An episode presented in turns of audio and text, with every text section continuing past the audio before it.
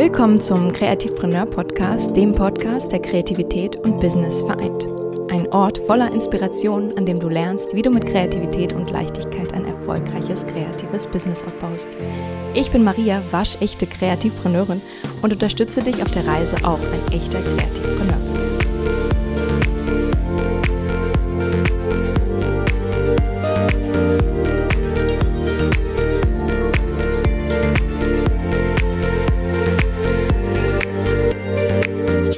Hallo, meine lieben Kreativpreneure da draußen. Ich freue mich wie immer natürlich, dass ihr dabei seid, auch heute.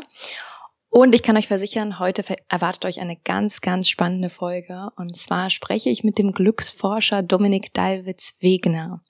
Dominik ist Redner und Autor im Bereich der Glücksforschung. Er wurde auch schon von bekannten Sendern und Magazinen zu dem Thema interviewt, unter anderem für Galileo, Pro7, ARD, Pro, NDR, Pro7 habe ich schon genannt.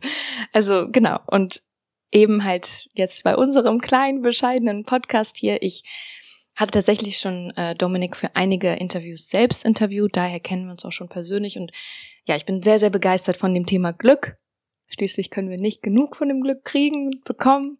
Und daher wollte ich das, euch das Ganze nicht vorenthalten.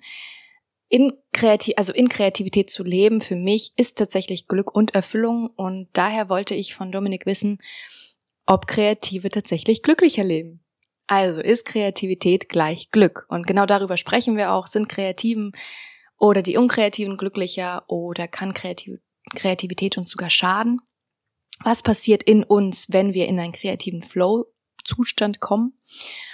Und genau, wir sprechen darüber, wovon Glück abhängt und was wir heute noch genau jetzt unternehmen können, um ein glücklicheres, zufriedenes Leben zu leben. Ich hoffe, die Folge gefällt euch. Ich wünsche euch ganz, ganz, ganz viel Spaß dabei. Ich würde mich wie immer sehr darüber freuen, wenn ihr mich unterstützen könntet und eine positive Bewertung auf diesem Podcast hinterlassen könntet. Außerdem äh, gibt es noch Neuigkeiten, äh, schreibt euch sehr, sehr gerne in meinen Newsletter rein. Äh, den verschicke ich immer einmal im Monat, wo es zusätzlich auch noch Inspirationen gibt. Äh, den findet ihr ganz, ganz leicht auf meiner Website. Ansonsten wünsche ich euch ganz, ganz viel Spaß. Herzlich willkommen, Dominik, in unserem Podcast. Ich freue mich so sehr, dass du da bist. Vielen, vielen Dank für deine Zeit. Ja, gerne. ähm, wir kennen uns ja schon von ganz, ganz vielen Interviews. Und ich bin ja sowieso sehr begeistert von dem Thema Glück. Aber für alle, die dich noch nicht kennen, könntest du ein bisschen mehr Background geben und mehr Kontext zu deinem Werdegang? Also wie bist du zum Thema Glück gekommen? Warum gerade Glück? Okay. Also ich habe äh, Soziologie studiert, Psychologie, Pädagogik habe ich mich äh, viel mit beschäftigt und dann in die Marktforschung eingetreten das war schon auch spannend, aber irgendwann habe ich dann einen Bezug dazu verloren, obwohl es sehr erfolgreich war. Ich habe Online-Marktforschung mitentwickelt, ich war international unterwegs, habe viel Geld verdient. Aber irgendwie hat das nicht mehr gepasst und dann habe ich mir was Sinnvolleres gesucht und 2007 dann gefunden in der positiven Psychologie. Und seitdem bin ich Glücksmediator. Ich vermittle also zwischen der Forschung und der Praxis das heißt, ähm, ich versuche alles zu tun, damit Glück und Zufriedenheit in die Arbeitswelt kommt und in die Bildung. Und was ich da ganz praktisch mache, ist zum Beispiel Vorträge halten zu dem Thema Glück und Wirtschaft oder Glück und Bildung. Ähm, ich berate Schulen in ihrer Entwicklung oder bilde Lehrkräfte und Trainer aus, damit die Glücksprogramme in ihre Arbeit einfließen lassen können. Wie bist du genau zu dem Thema gekommen? Also kann man sagen, dass du selber auf äh, der Suche nach dem Glück warst, auf Sinnsuche oder wie kann man das genau zustande? ja, so kann man das sagen. Also ähm, ich habe den Sinnbezug verloren, tatsächlich. Und wie entscheidend das ist, habe ich am eigenen Leib gespürt, dass ich dann einfach unmotiviert war, weiter zu arbeiten. Also äh, in dem äh, Tätigkeitsfeld weiter äh, mich zu engagieren und so viel Herzblut zu investieren für was, was mir gar nichts wert ist. Und da habe ich gesehen, Engagement und Liebe zur Sache, das bringt unendlich viel Energie. Ähm, und da hält man dann auch die schwierigeren Situationen ganz gut durch. Es gibt ja sehr, sehr viele, also du hattest gesagt, du forschst nach dem Glück, richtig? Also mich würde interessieren, wie beschäftigst du dich genau damit? Also gibt es eine bestimmte Messung oder wie, wie genau gehst du daran? Ja, ich selbst forsche relativ wenig zu dem Thema, bin aber sehr forschungsinteressiert, bin auch gut ausgebildet in dem Bereich Statistik und Methoden. Äh, ich schaue mir die Untersuchungen an und Schlussfolger daraus, äh, was man praktisch umsetzen kann. Also deine Frage nach, wie kann man Glück messen, ähm, das ist ganz vielfältig. Wenn man äh, ganz genau sein wollte, könnte man Magnetresonanztomographen nehmen äh, oder Blutmessungen machen. Also es, es gibt ganz viele Möglichkeiten. Die pragmatischste Art, Glück zu messen, ist die Befragung. Die ist nicht so wahnsinnig zuverlässig als, einzelnes, als einzelner Bestandteil. Wenn ich zum Beispiel frage, äh, wie zufrieden oder unzufrieden waren Sie in den letzten Monaten im Großen und Ganzen auf einer Skala von 0 bis 10? Da trage ich vielleicht heute eine 6 ein und morgen eine 9.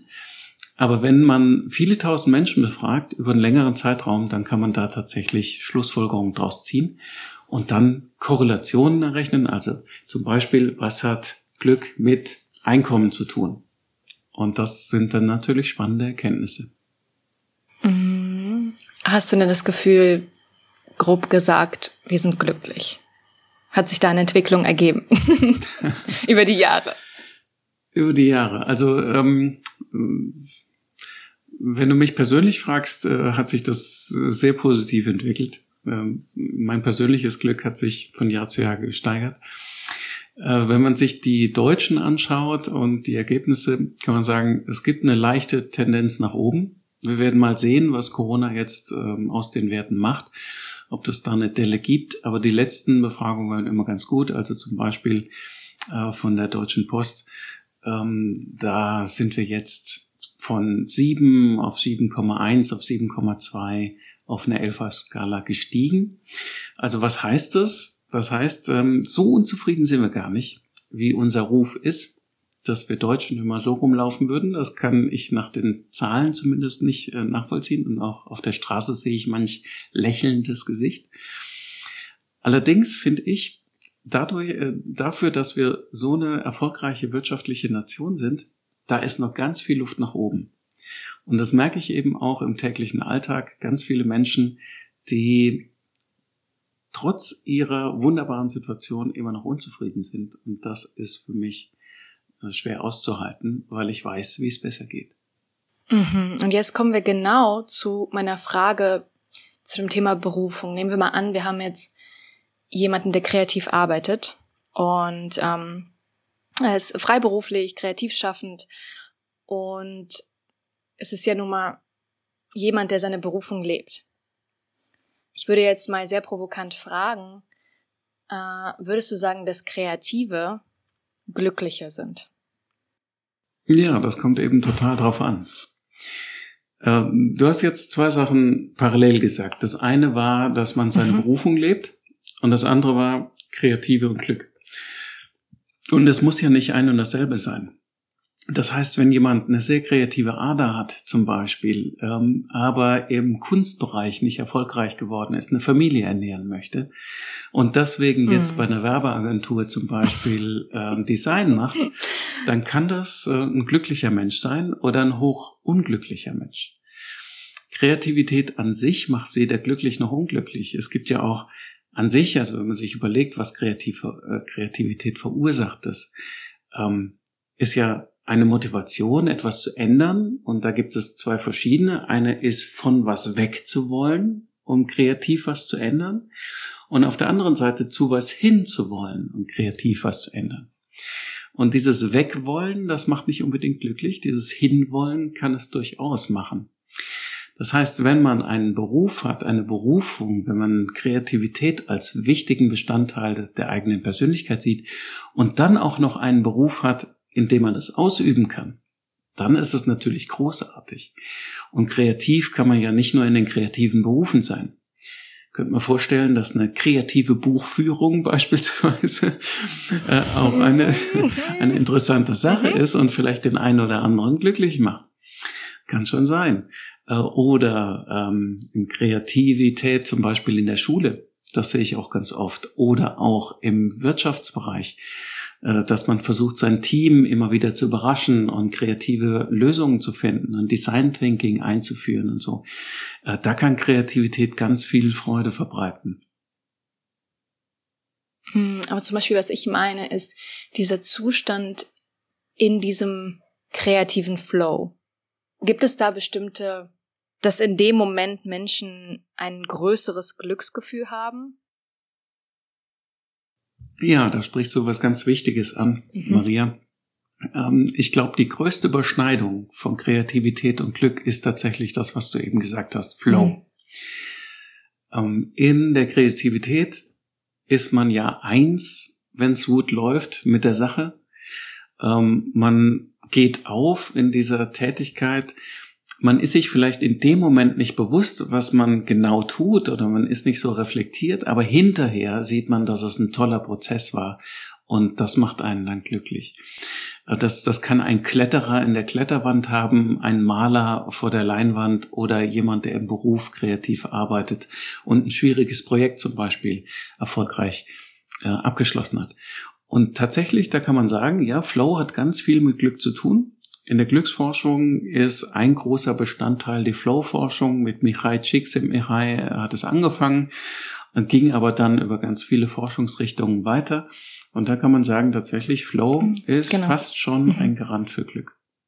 Mhm, das heißt, kann man sagen, dass Glück eine Momentaufnahme ist? Es gibt ähm, mindestens zwei Arten von Glück. Das eine ist der Glücksmoment, das ist die Momentaufnahme. Ich kann im einen Moment glücklich sein, ein Eis essen, super klasse finden und im nächsten Moment kann ich unglücklich sein, weil das Eis runtergefallen ist oder doch oh, nicht ja, so schmeckt, wie ich mir das ich. vorstelle. ja, genau. Furchtbar. Genau, genau. Und dann gibt es noch eine andere Art von Glück und das ist die Lebenszufriedenheit. Und das ist keine Momentaufnahme, mhm. sondern das ist viel aus Erfahrung äh, geboren. Und wenn einem dann das Eis runterfällt, dann mag man vielleicht keinen Glücksmoment haben, aber sagt sie vielleicht, na Gott sei Dank, jetzt kann ich ein bisschen mehr für meine Figur tun. Also es ist, das sind zwei Arten des Glücks. Wenn die zusammen miteinander arbeiten, ist das natürlich das Größte. Kreativität selbst, glaube ich, äh, kann stark mit beiden arbeiten. Das heißt, äh, wer kreativ arbeitet, empfindet im Moment sehr viele Glücksmomente. Wer aber auch sich kreativ ausdrückt und sich einen kreativen Weg gestaltet und seinen Job kreativ ausfüllt, der gewinnt an Lebenszufriedenheit. Mm, nun ist es so, dass wir in der Gesellschaft natürlich gerade sehr, sehr viel an Kreativität haben. Wir haben fast schon Überfluss, äh, sprich zu viel Film, zu viel äh, Technik, alles, was auf dem Markt da ist. So. Und ähm, ich habe darüber nachgedacht und das Gefühl gehabt, dass wir uns so ein bisschen in diese fiktive Welten ähm, ja fast schon entfliehen. Das war so mein Gedanke an, das ist quasi Kreativität, aber wir bilden uns diese Welten, diese Fiktion, um uns dem zu entfliehen, weil wir einen zu starken Kon Kontrast zu dem Leben haben, das wir eigentlich leben. Mhm. So, das ist jetzt äh, ein, eine, ja, so ein Gedanken, den ich hatte und ähm, mich interessiert, äh, würdest du sagen, dass Kreativität schädigend für das Glück ist? Das ist mal eine ganz andere Antithese zu dem, was ich gerade gesagt habe. Ja, es ist spannend. Du verbindest also Kreativität mit dem Sehen von Filmen zum Beispiel. Klar, das ist ja alles quasi Entertainment, ne? Das äh, ist bestimmt der Ausdruck von Kreativität von anderen. Mhm. Ähm, bringt jetzt aber nicht meine eigene Kreativität ins Fließen. Das quasi. stimmt. Mhm. Äh, also nehmen wir mal ein anderes Beispiel, wo Kreativität vielleicht keinen positiven Aspekt hat. Also wenn ich jetzt versuche, mein, mein Leben kreativ, kreativ zu designen und nach außen so darzustellen, wie es eigentlich gar nicht ist. Wenn ich zum Beispiel über Instagram und Facebook eine Persönlichkeit aufbaue, sehr kreativ, äh, die aber nicht meiner eigenen Persönlichkeit entspricht, wo ich immer eine Rolle spiele, und eigentlich Angst habe, dass es irgendwann mal rauskommt, dass es durchbrochen wird, äh, dann wäre das sicher ein negativer mhm. Bestandteil von Kreativität. Wo Kreativität auch unglücksbringend ist, ist so eine Art verzweifelte Kreativität. Also ich kann mir vorstellen, dass man oder viele Literaten ähm, oder Künstler in verschiedenen Bereichen haben ja auch depressive Schübe oder Melancholie und setzen das um in Kreativität und versuchen über die Kreativität eigentlich einen Weg da rauszufinden. Und mhm. das ist ähm, das natürlich jetzt nicht das, was ja, man mit einem glücklichen ja, Leben stimmt. verbindet. Das heißt, dadurch, ähm, dass die Kreativen, wie du gerade gesagt hast, dass würdest du sagen, dass sie in stärkeren Schüben leben, also sehr, also stärkere Extreme leben, stärkeres Hoch, stärkeres Tief? Das kann ich dir nicht beantworten, keine Ahnung. Das muss ich dir beantworten. ja, wahrscheinlich, das stimmt. Ähm, also wenn, wenn Kreativität mit Emotionalität ganz viel verbunden ist, was ich, wo ich, wobei ich mir nicht sicher bin, dass es so ist, ähm, dann würde das heißen, klar, dass man natürlich viele glücklichere Momente hat, aber auch viele unglücklichere Momente. Mhm. Alles intensiver ist, ne? Dass es intensiver ist, aber dazu kenne ich keine mhm. Befunde. Mm, ist Glück mit stärkerem, also mit, mit Sinn verbunden? Ja, Glück ist viel mit Sinn verbunden. Also nicht der Glücksmoment, wie vorhin beschrieben, sondern eher die Lebenszufriedenheit. Und die baut sich tatsächlich auf über Werte und Sinnempfinden. Mhm. Äh, es gibt ähm, ein, ein Konzept, ein Modell aus der positiven Psychologie, das PERMA-Modell. Wer das nachschauen will, das ist sehr sinnvoll für die praktische Arbeit, auch in Unternehmen. Und da geht's um positive Emotionen, also ein Glücksmoment, aber dann eben auch um Engagement, um soziale Beziehung, um Wertevorstellung und Sinn und um Zielerreichung. Das sind alles wichtige Säulen für ein glückliches Leben. Und der Bereich Werte und Sinn ist da ganz in der Mitte. Das heißt, wenn du es schaffst, herauszufinden, was deine Wertvorstellungen sind, was dir wirklich wichtig ist im Leben, wenn du es schaffst, das, was du tust, mit einem Sinn zu verbinden, dann hast du ganz tolle Voraussetzungen für ein gutes Leben. Hm, mich wundert so ein bisschen, du hattest vorhin gesagt, dass die Deutschen grundsätzlich, also ich freue mich total, verstehe mich nicht falsch, dass die Deutschen glücklicher sind, weil ich das Gefühl habe, vor allem in unserer Generation, wir ständig auf Sinnsuche sind und so ein bisschen wie in einem Hamsterrad gefangen sind. Hm, und eben, es gibt, es gibt ein Sprichwort von, äh, beziehungsweise ein Zitat von Goethe, viele Menschen versäumen das kleine Glück, während sie auf das große Glück warten. Und ich habe so ein bisschen so ein Gefühl, dass wir gerade äh, feststecken in diesem, in diesem Hamsterrad. Und warum glaubst du, also hast du das Gefühl, dass unsere Generation mehr von dieser Sinnsuche betroffen ist? Oder war das schon immer? Wahrscheinlich war das schon immer so. ja, wahrscheinlich war das schon immer so. Es, es gibt so eine Vermutung, dass die Generation in deinem Alter ungefähr ähm, sehr wertorientiert ist. Ähm, wertorientierter als die Generation davor. Ähm, auch interessanterweise, und man kann es nicht für eine Generation sagen, aber viele aus der Generation ähm, streben dann wieder nach solchen Werten wie Sicherheit beispielsweise, was vorher lange Zeit gar nicht so wichtig war, sondern Selbstentfaltung und solche Geschichten. Und jetzt geht es aber eher wieder darum, einen festen, sauberen Rahmen zu schaffen, in dem ich mich bewegen kann. Ähm, also alle äh, seriöse Forschung sagt dazu, man kann es nicht eine Generation beschreiben als so oder so. In jeder Generation gibt es ganz viele Cluster von verschiedenen Eigenschaften. Aber ich denke mal, wir haben ähm, die letzten Generationen einen unglaublichen Luxus. Wir dürfen uns mit sowas wie Sinnsuche überhaupt beschäftigen wenn mein Leben darin besteht, vor allem Geld zu verdienen, damit ähm, meine Kinder versorgt sind und damit sie eine Berufsausbildung bekommen, dann werde ich mich nicht so sehr mit meinem persönlichen Sinn äh, beschäftigen. Stimmt, dann ist ja, das mein Sinn, die Familie äh, großzuziehen. Äh, aber wenn ich jetzt junger Mensch bin, der noch nicht so viele ähm, Verpflichtungen hat, dann darf ich das tun. Und das ist ein Geschenk unserer Gesellschaft, dass wir das tun können. Äh, das hat eben auch seine Schattenseiten. Wenn wir jetzt ähm, nochmal zurück zu einem anderen Thema, äh, wenn wir jetzt von außen eine Darstellung bekommen, dass alle möglichen Leute ein wahnsinnig glückliches und sinnerfülltes Leben leben und wir das Gefühl kriegen, wir sind die Einzigen quasi, die das nicht haben, dann macht das natürlich total unglücklich. Und dann diesem Sinn immer hinterherrennen zu wollen, ist keine gute Idee. Äh, das Zitat von Goethe kann man auch andersrum ähm, definieren. Man könnte sagen, ähm, äh, wir, was war das? Wir Viele Menschen versäumen das kleine Glück, während sie auf das große Glück warten. Genau. Viele Menschen versäumen, jetzt rumgedreht, das große Glück, weil sie mm. auf die kleinen Glücks warten. So kann man das auch ja, das äh, sehen. Ja. Das heißt, beides ist wichtig die kleinen Glücksmomente zu empfinden, einfach nur Spaß zu haben, Lust zu haben, ähm, den, den, den Luxus, den wir hier genießen können, natürlich bio und nachhaltig und regional, äh, voll und ganz zu genießen. Und auf der anderen Seite aber eben auch die Wertevorstellungen zu stärken und die Sehnsuche. Und beides verkrampft zu machen, macht unglücklich. Mm, verstehe. Mm, du hattest schon einige Aspekte angesprochen, was unglücklich macht. Wovon ja, hängt Glück eigentlich ab? Gibt es, gibt es irgendwelche Aspekte, von denen es abhängt? Ja, es gibt, äh, es kommt, hängt von verschiedenen äh, Faktoren ab. Das eine ist das Äußere, wie du sagst, die Lebensumstände, die machen aber nur einen kleinen Teil aus. Also viel kleiner, als man denkt. Das sind am erklärbaren Glück zehn Prozent, das ist nicht allzu viel.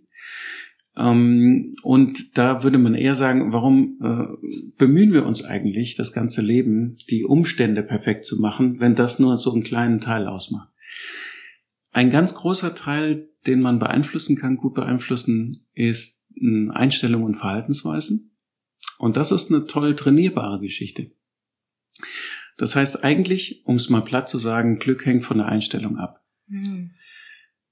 Das heißt nicht, dass alles immer toll ist und glücklich. Es gibt auch viele Unglücksmomente und Krisen und schwierige Zeiten. Also so das Gefühl zu haben, man könnte sich ein, Leben bauen, das nur aus Glück besteht, das führt in die Irre.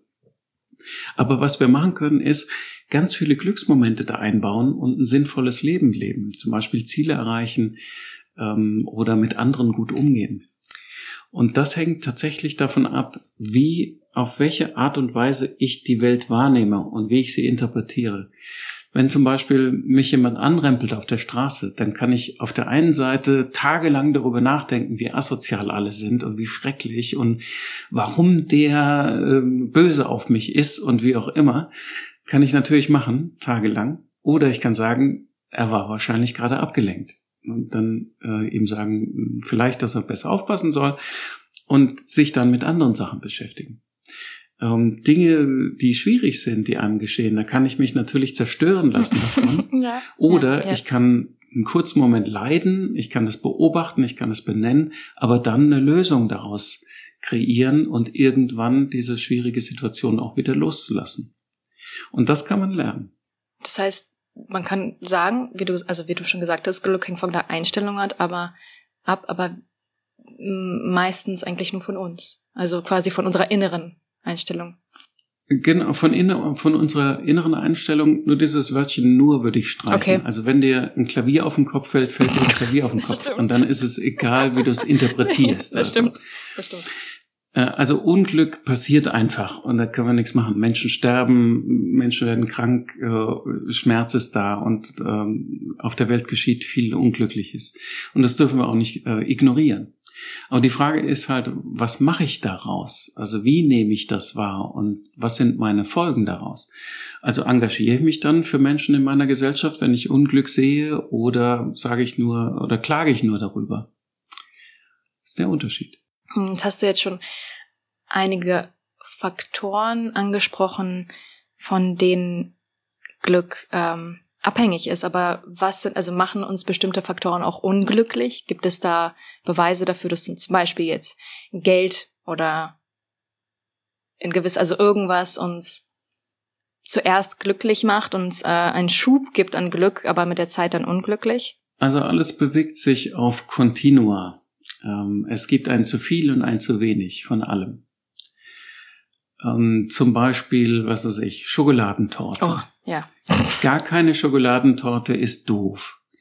Für mich jetzt ganz persönlich. Es gibt andere, die mögen aber keine Schokolade oder mögen keine Torte oder möchten gerade abnehmen. Für die ist es sowieso das große Unglück, dass es äh, Schokoladentorte existiert.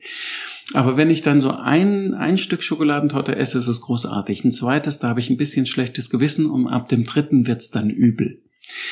Und so ist das bei fast allen diesen Dingen, diesen Konsumgütern. Ähm, bei Geld, das ist so eine Sondergeschichte. Kann man zu viel Geld haben oder macht Geld glücklich oder macht Geld unglücklich? Geld ist ja nur ein Tauschmittel. Das heißt, wenn du viel Geld hast, dann kannst du es gegen viel sinnvolle Dinge eintauschen, zum Beispiel. Oder viele Glücksmomente eintauschen. Ähm, also äh, wohlhabende Menschen, die haben keinen Vorteil, was Glücksmomente angeht, weil eine Aldi-Schokolade oder irgendein Discounter eine Schokolade äh, das gleiche Glückspotenzial hat wie eine, die mit Gold bestäubt ist oder sonst irgendwas und das hundertfache oder tausendfache kostet. Das, der Glücksmoment ist der gleiche. Mhm. Auf der Seite von Lebenszufriedenheit allerdings macht Geld schon eine ziemliche, äh, spielt Geld eine ziemliche Rolle. Also es macht einen Unterschied, ob du dir äh, einen Lebenstraum verwirklichen kannst oder nicht. Oder ob du einfach entscheiden kannst, einen anderen Beruf zu wählen. Das kannst du nicht, wenn du Verpflichtungen hast und kein Geld. Also ja, Geld ist so eine Art ähm, Potenzial. Ja. Das kann unglücklich machen. Das, äh, man kann Angst haben, Geld zu haben, weil andere es einem wegnehmen wollen, weil man nur des Geldes wegen geliebt wird und solche Geschichten. Äh, es kann aber auch sehr glücklich machen. Hm. Was auch natürlich wiederum von einem selbst abhängt, wie du gesagt hast, es ist nur ein Tauschmittel, wie man da, wie man daran geht, ne? wie man, ja, Absolut.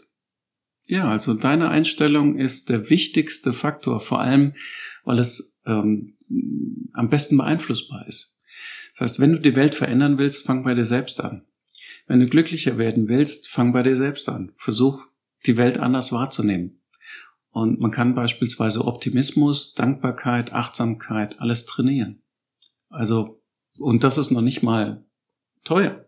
Das braucht nur Energie, Zeit und ein bisschen Geld äh, und dann kann man loslegen. Das stimmt, das stimmt. Du hattest gesagt, dass zu sehr auf andere schauen ähm, oder uns vergleichen, hattest du, glaube ich, gerade gesagt, ähm, uns das unglücklich macht. Gibt es noch äh, Sachen, die uns glücklich machen, also unglücklich machen? ich bin ja kein Unglücksexperte. Ja, das stimmt.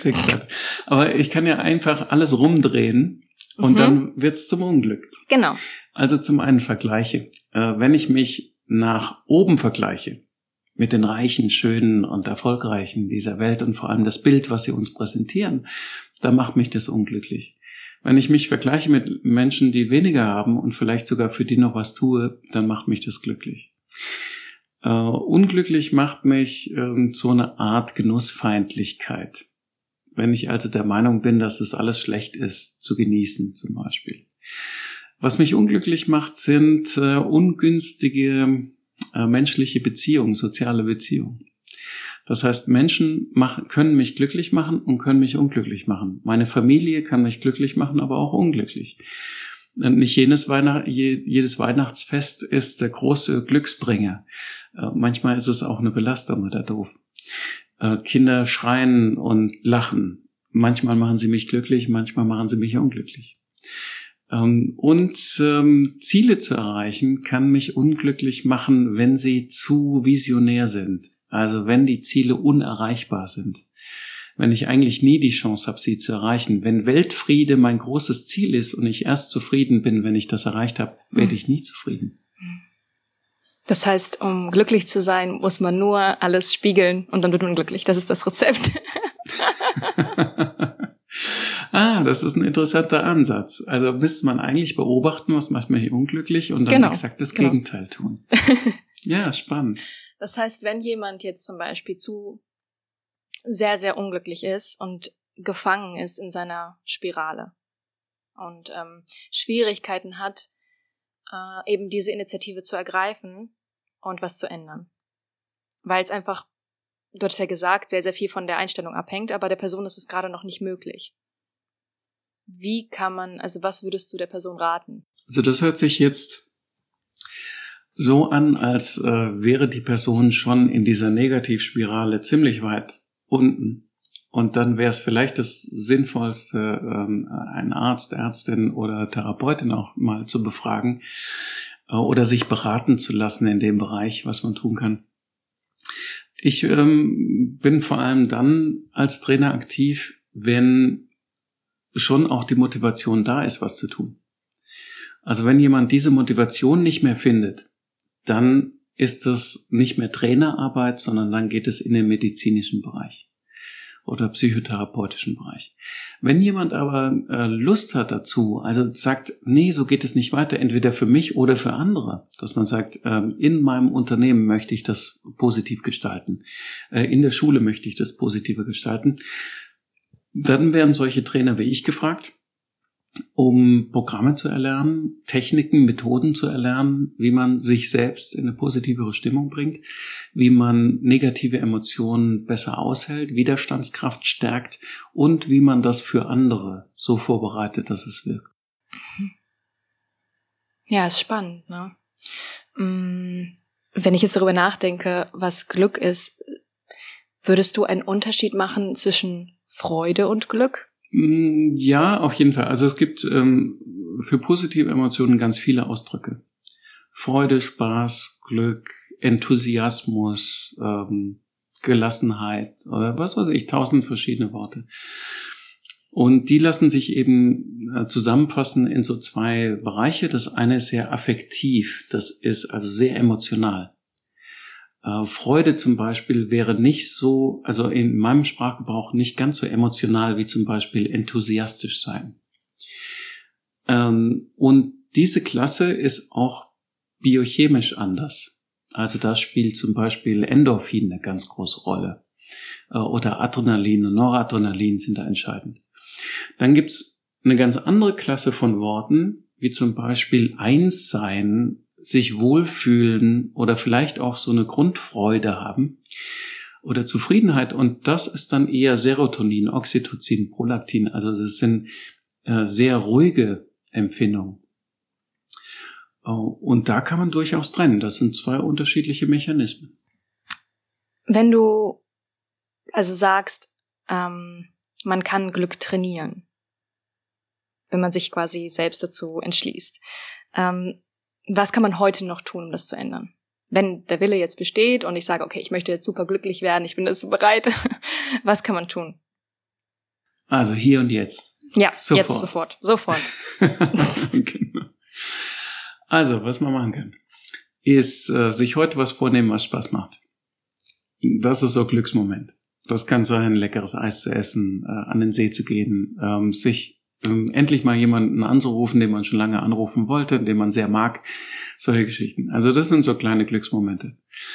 Äh, wenn man ein bisschen mehr Zeit investieren mag, dann kann man zum Beispiel eine Fähigkeit trainieren, wie zum Beispiel Dankbarkeit. Es ist ja mittlerweile gut untersucht und auch nichts Neues und jeder kennt das. Äh, jeder weiß, dass man Dankbarkeit üben kann mittlerweile, glaube ich, und jeder weiß, wie man das macht. Das hilft aber noch nichts. Man muss es tun. Also, was man heute machen könnte, ist, sich sofort ein Blatt Papier rausholen und ähm, irgendwo hinlegen, wo man ein bisschen Ruhe hat und dann einen Stift rausholen und dann darauf schreiben drei bis fünf Dinge, für die man dankbar ist, einen Strich drunter machen und das Datum von morgen drauf schreiben, damit man morgen genau das Gleiche macht und übermorgen auch und überübermorgen auch.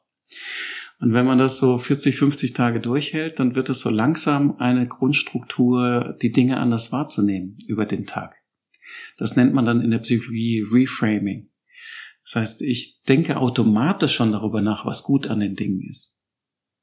Also das könnte man ja. heute anfangen. Ja, das stimmt. Heute hier und das jetzt. Das stimmt, das stimmt. nee, das stimmt aber.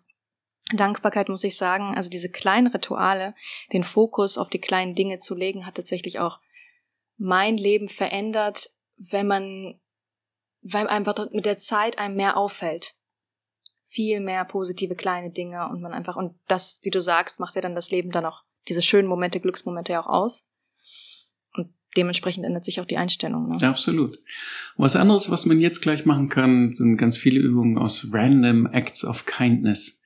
Das heißt, man könnte jetzt anfangen, heute irgendwem eine Freude machen oder irgendwem, den man mag, ein extra Kompliment zu machen. Oder sagen, was er gut kann, was man sehr an ihm schätzt beispielsweise. Man könnte jemandem ähm, was mitbringen beispielsweise. Viele Dinge, mit denen man tun kann. Mittlerweile kann man leider einige Sachen nicht mehr machen. Also zum Beispiel ähm, Free Hugs gab es mal eine wunderbare, hm, nee. wunderbares Video. Zwei Meter Abstand. Ja. Das geht im Moment nicht mehr so gut. Ja. Aber es geht noch sehr, sehr viel. Es geht sehr, sehr viel. Genau. Hm.